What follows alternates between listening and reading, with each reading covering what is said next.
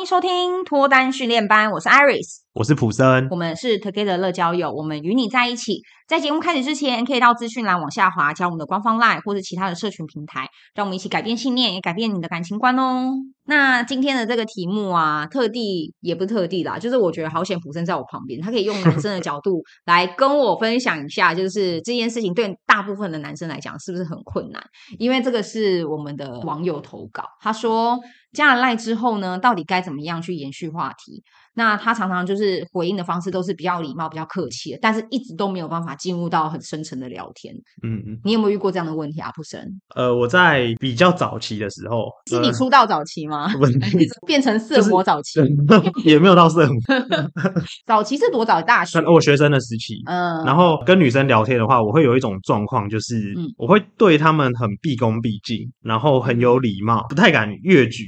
嗯，就有一个界限在啊。那我会觉得说，因为我这样做可以给女生留下很好的印象，所以我在跟女生聊天，我都会客客气气的。嗯，可是会有一个状况哦，就是非常容易到一个程度之后，我会被拒点。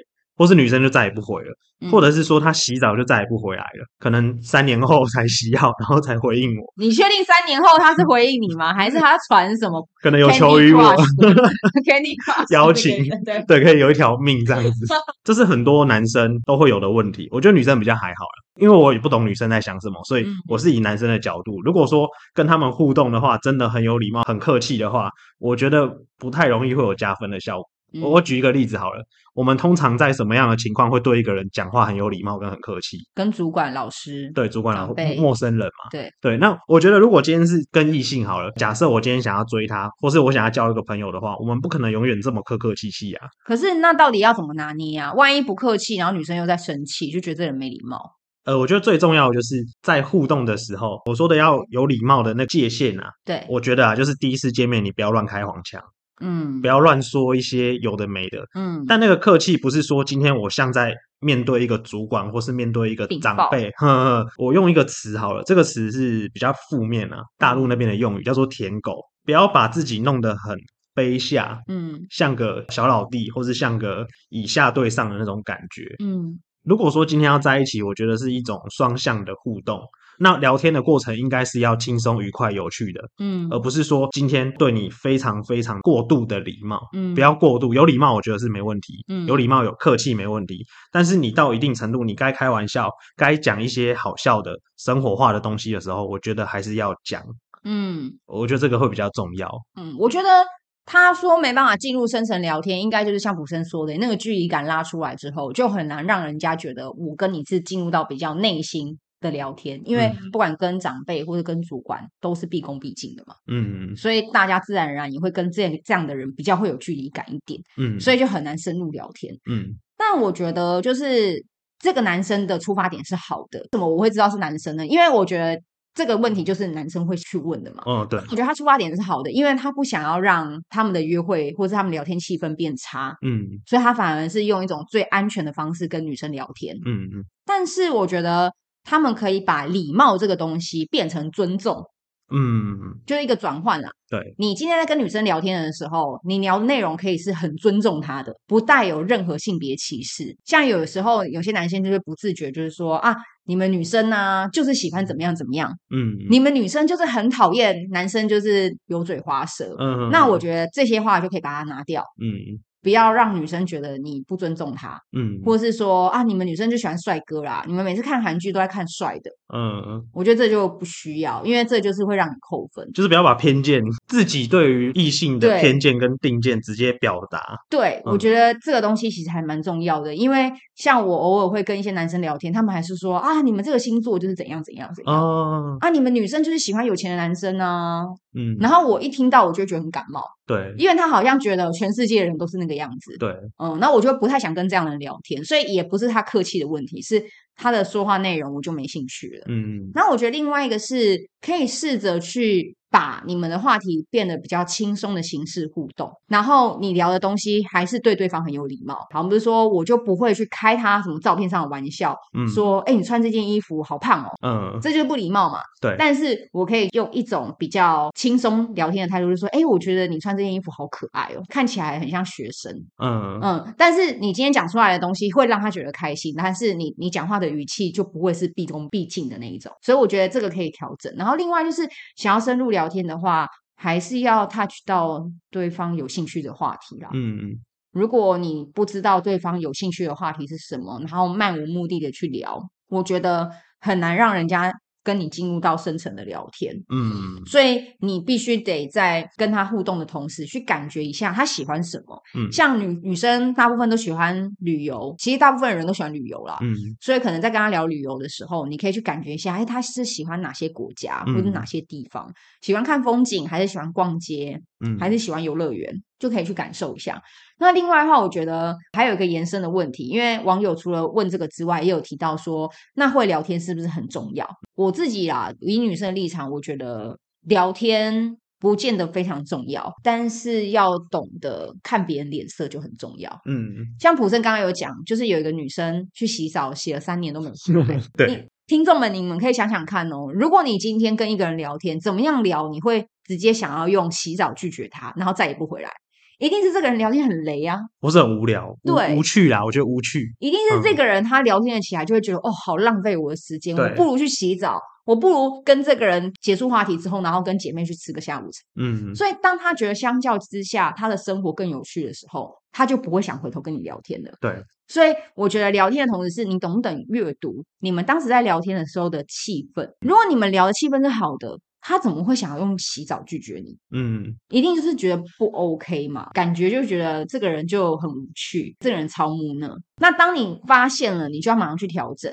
然后我觉得这个东西其实会比你真的很会聊天来的更加分。嗯，真的很会聊天的男生，他不见得会懂看脸色哦，所以有时候他会在不对的场合讲出不对的话，那就是白目。对，对，那如果是白目的话，反而会让女生对这个人扣分，就觉得说不讲还好，他一讲觉得这个人超没礼貌。嗯，那我觉得这样也不行。那普森你自己觉得呢？你觉得会聊天的男生在两性关系里面是很重要的吗？我觉得很加分呢。哦，对，我觉得它是一个加分项目，但不是完全百分百的必要。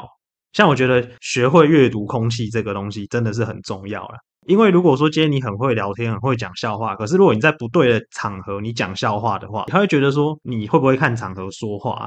就算他很幽默，那我觉得这是扣分。嗯，可是如果今天是在可以开玩笑的场合，他讲了这句玩笑话的话，那我们大家都会觉得他很幽默，然后会觉得他反应很快、很机智。嗯，那我觉得这就是加分。嗯，因为有听众投稿嘛，有一个对话，就是他好像有截图吧，他的那个聊天的讯息大概是这样，有点像。用流水账的方式跟女生聊 天，例如说早安，然后我今天又去怎么样怎么样了，然后今天又去跑步了，类似，对对对，就是有点像在交代生活琐事。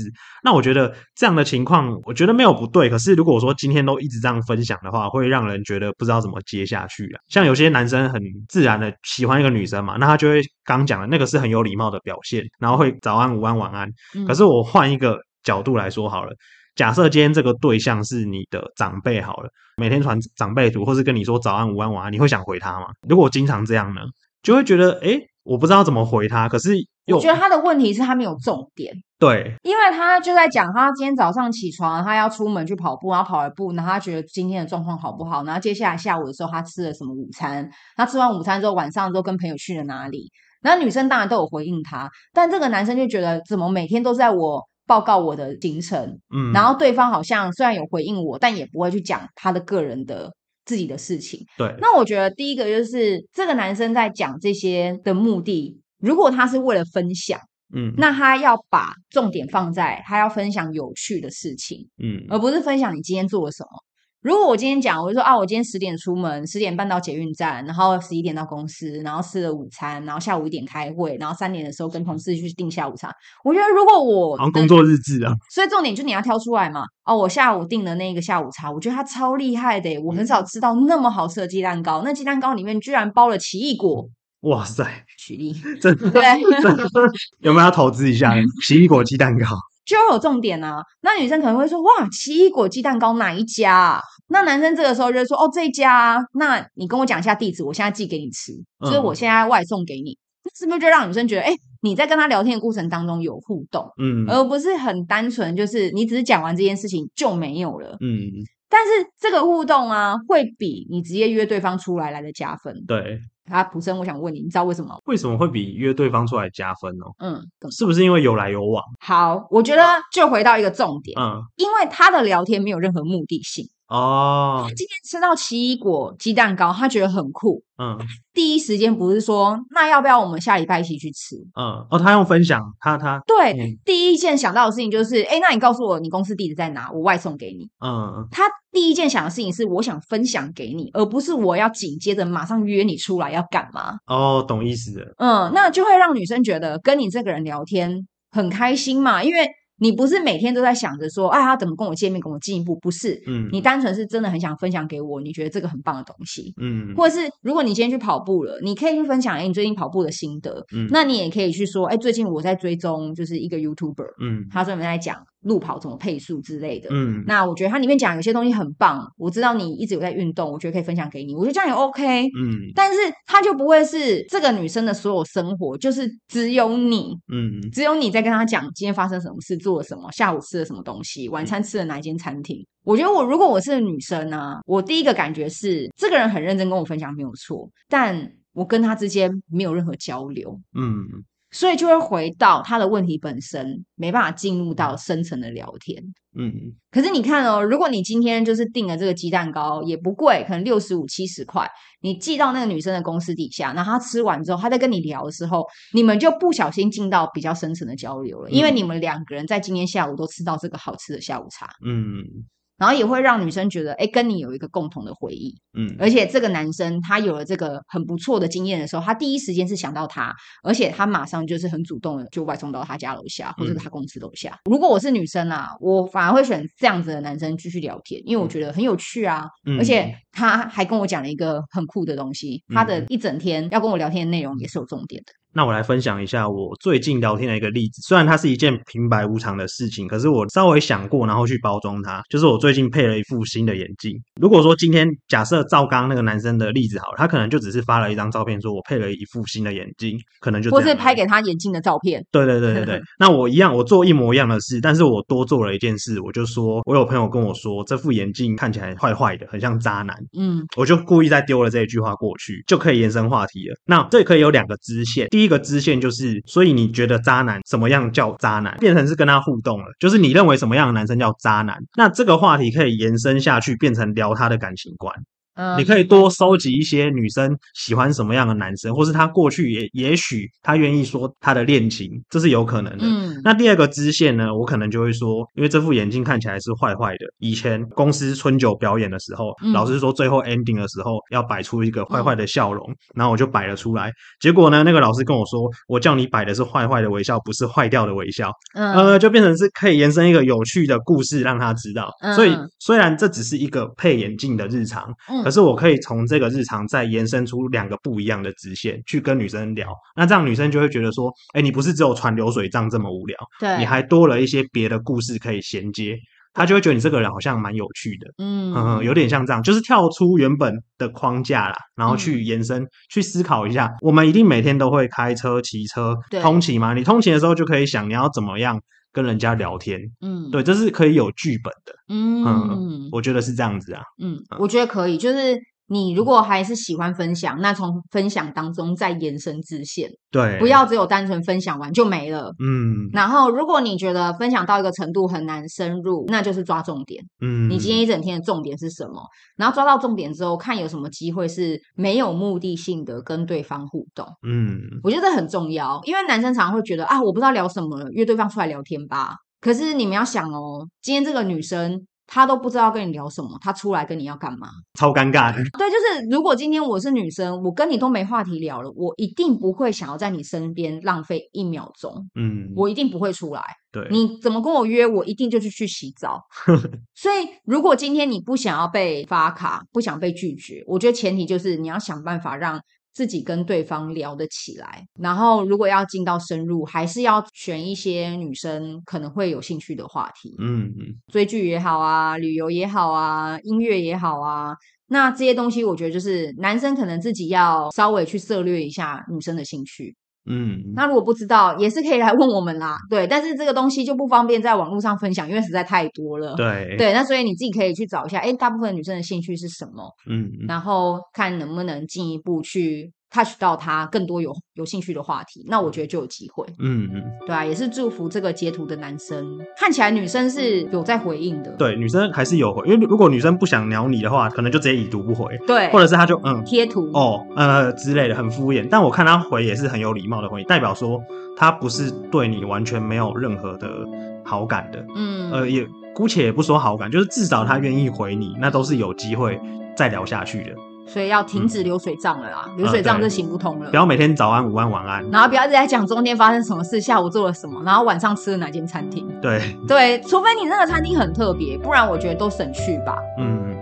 好，那我们今天分享都到这里啦。如果我们的内容对各位有帮助的话，可以帮我们往下滑留下五星好评，或者是说你有其他问题想要再问的，可以在下面的留言告诉我们哦。那 Together 乐交友会给你最好的建议，希望可以让你早日脱单。如果有任何想要跟我们分享的，也可以欢迎在下面留言，或是私讯告诉我们。那我们下次再见啦，拜拜。